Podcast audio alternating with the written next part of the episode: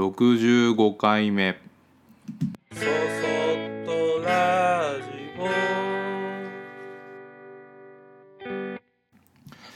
皆さんこんにちは。こんばんは。そそっとラジオ木又俊吾です。えー、だいぶ過ごしやすい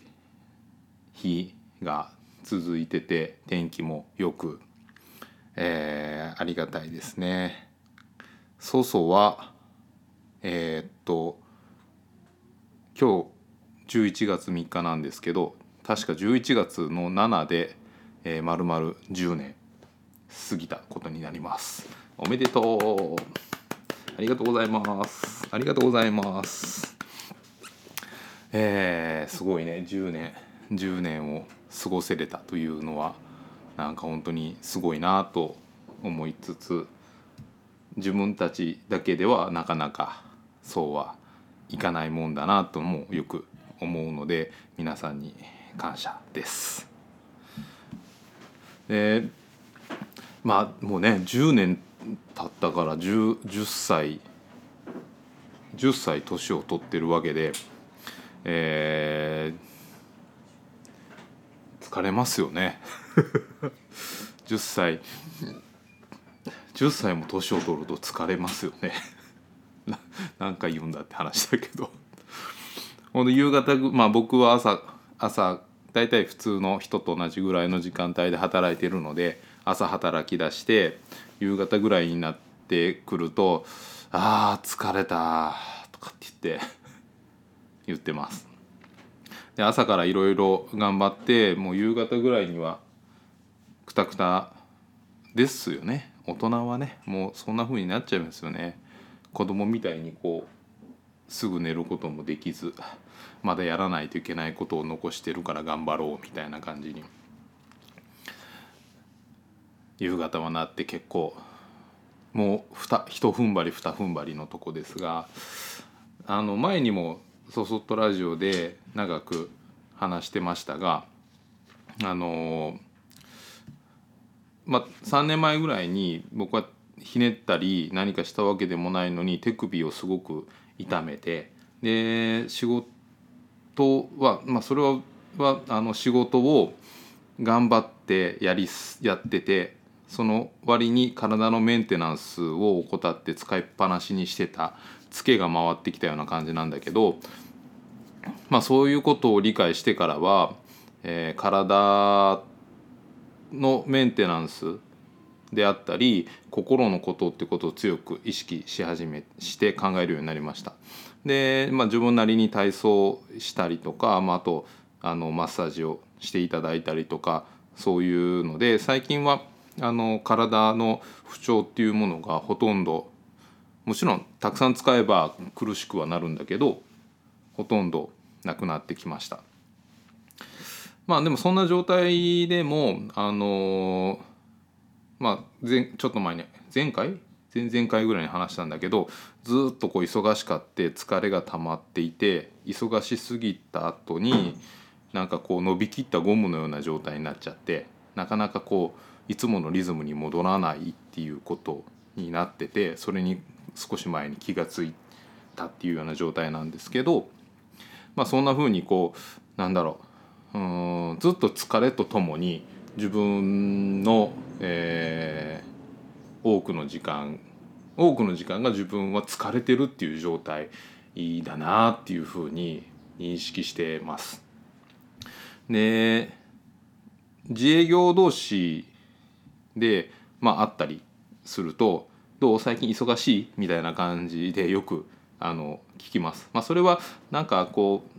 う深い意味があるわけじゃないしなんか「そうどう元気?」みたいな感じで「忙しい?」って言って暇だったらやっぱりねあの暇じゃない方がいいし忙しすぎたら大変だねってなるしっていうなんか会話のきっかけみたいなもんなんだけどでそういう会話をよくあの行われてて忙しいって聞かれると「いや暇でさ」って言うとなんかね自分がこうなんて言うんだろう頑張ってないってわけじゃないんだけどあのうまくいってないみたいな感じに思われるのも尺だしでまあ、うん、忙しいかなとかまあぼちぼちみたいな感じの返事の仕方が、えーお決まりになってます。で先日子どもたちが運動会があってでそれの代休がなんか珍しく金曜日に代休があってでその日に遊園地に行ってきました。でもう平日でもうどの乗り物どの乗り物もあのもう僕らが行けば僕らのために動くみたいな感じでなんか申し訳ないなっていうようなことを思うぐらいなったんだけどもう乗り放題であの子供たちはすごい満足してました。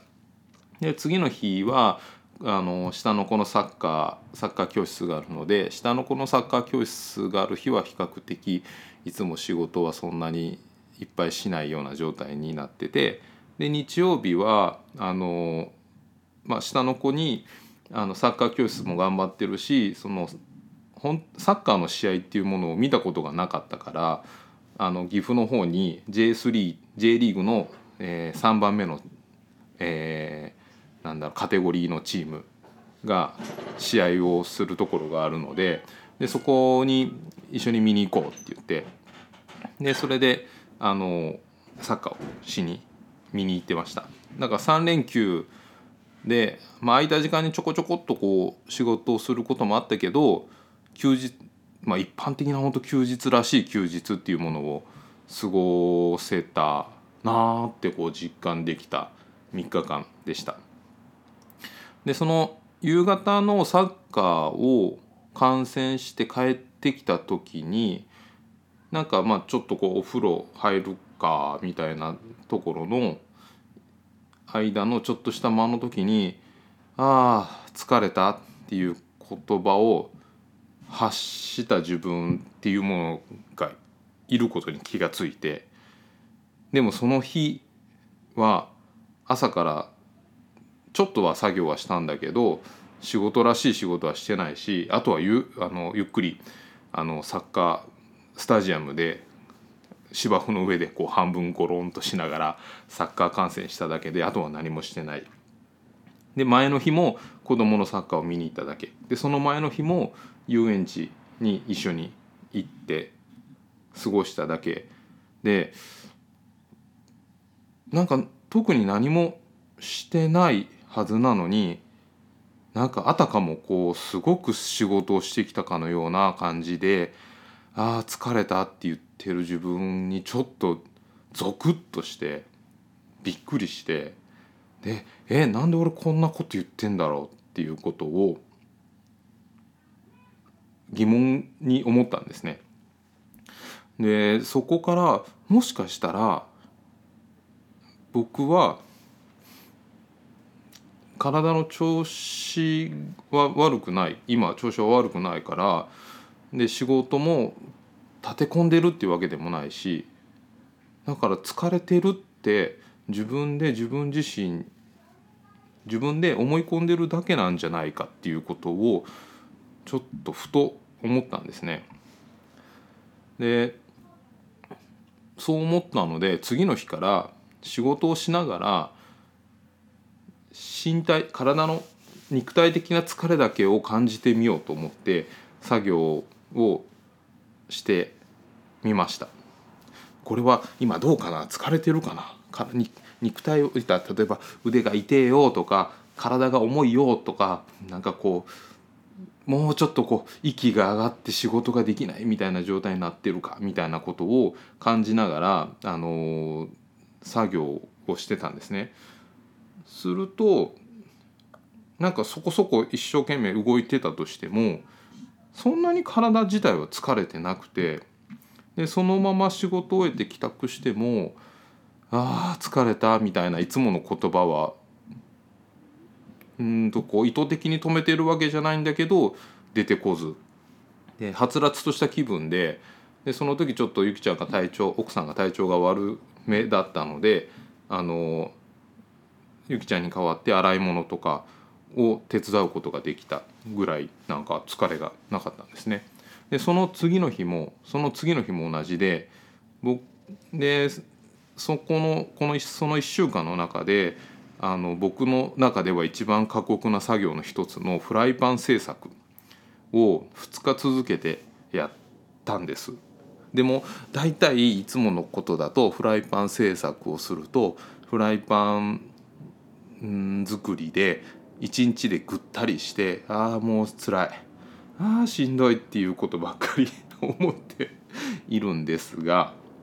えー、その時はもう2日続けてやってさすがにあのハンマーでこう鉄板を叩いたり、えー、ペンチみたいなもので鉄板をギュッと握って支えたりするので腕とか体とか背中腰っていうのは疲労はたくさん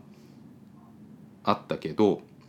あのじっくりストレッチをしたり体操したりしてその疲れを抜くような運動をしたりしていくとそんなにあの疲れもたまらずまたその今度気持ちはいつもだったらもうなんかああやだああもう疲れたしんどいしんどい苦しい苦しいと思ってたなんかこう気分もなんか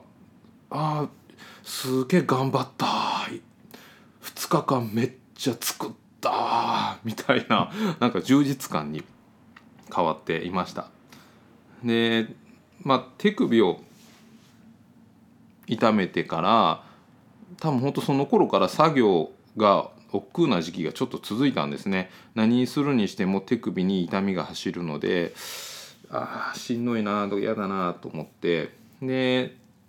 まあそれがこう改善されてきても、まあ、自分にとって新しい案件やったことないことだったりちょっとこういう新しい仕事を始めてみようとしてチャレンジしていくとやっぱ精神的な負荷も心配事だったりとか悩みとかも増えてくるから精神的な負荷も多くなって肉体的な疲れと精神的な疲れが共にこうなんかいっぱいいっぱいになっちゃって、ね、慢性疲労感っていう言葉があるかどうかは分かんないんだけど 慢性疲労感とも呼べるような状態でなんかもう不調であることが自分の通常だと思い込んでたんじゃないかなと今となっては思ったりするんです。でそしてこれでなんかこうそういうふうに思い込んでるからこそ自分で自分のことを何かあるたびにちょっとしたふっと空いたタイミングであー疲れたって言ってなんか自分を安心させてたような気もしないではないです。できっとこれは僕だけじゃなくてなんか多くの子育て世代の人たちでまた子育てをしてる人っていうのは同じような状況なんじゃないかなっていうことも思いました。肉体的な疲れ例えば、えーとまあ、走って疲れるとか、えー、重いものを持って疲れるとかなんか作業、うんと掃除をし続けて疲れるとかこういう疲れっていうのはメンテナンスをしていくと必ず徐々に体は良くなっていきまあ使いっぱなしだとなかなかなんないんだけど徐々にあの、えー、メンテナンスをしていくと良くなっていきます。で精神的な疲れも本来ならなんか気分転換とか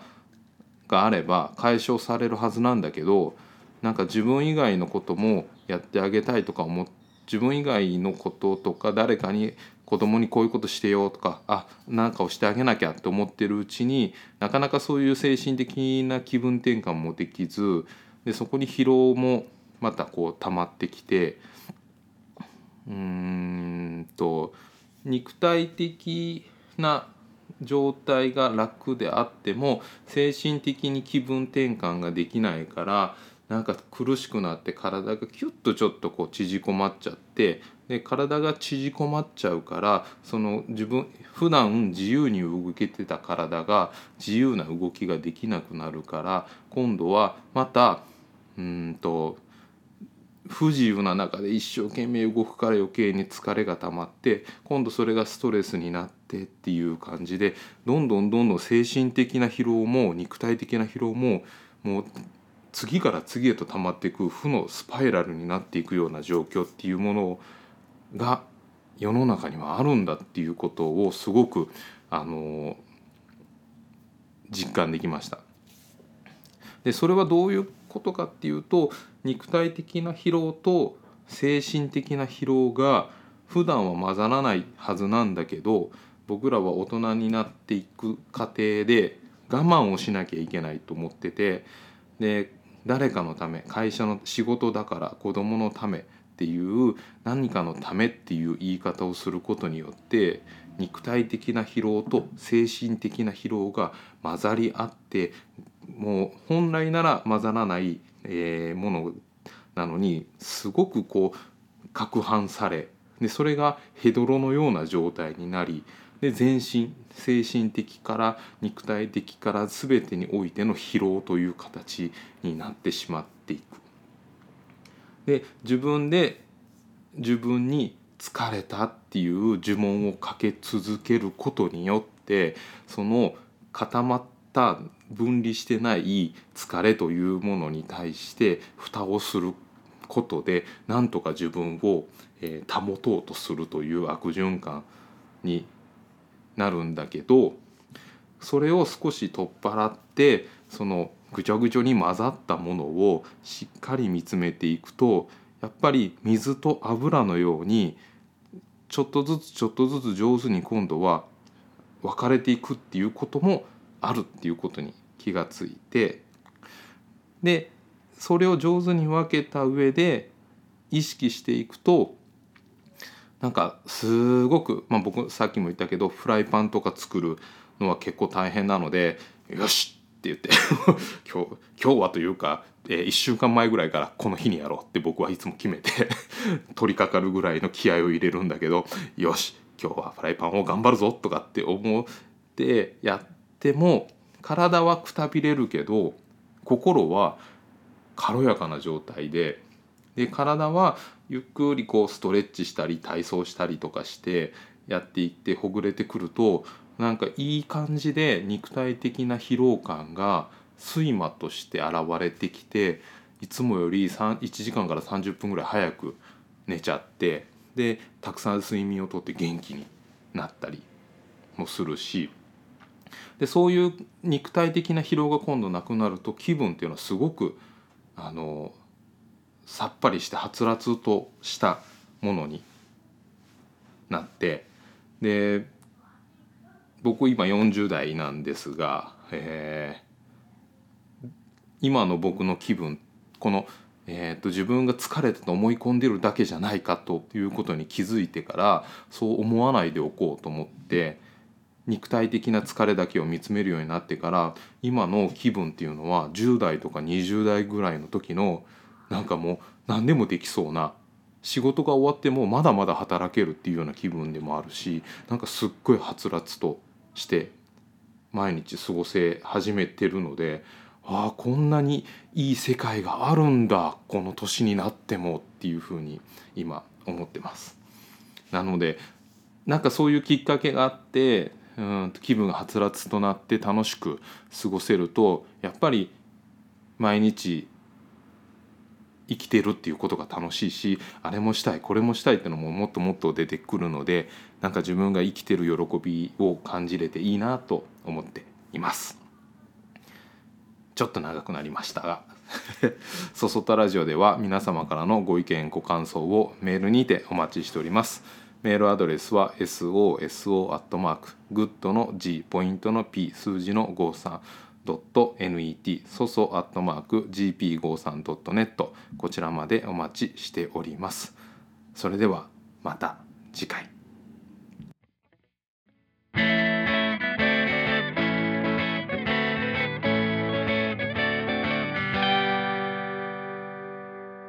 そそっとラジオ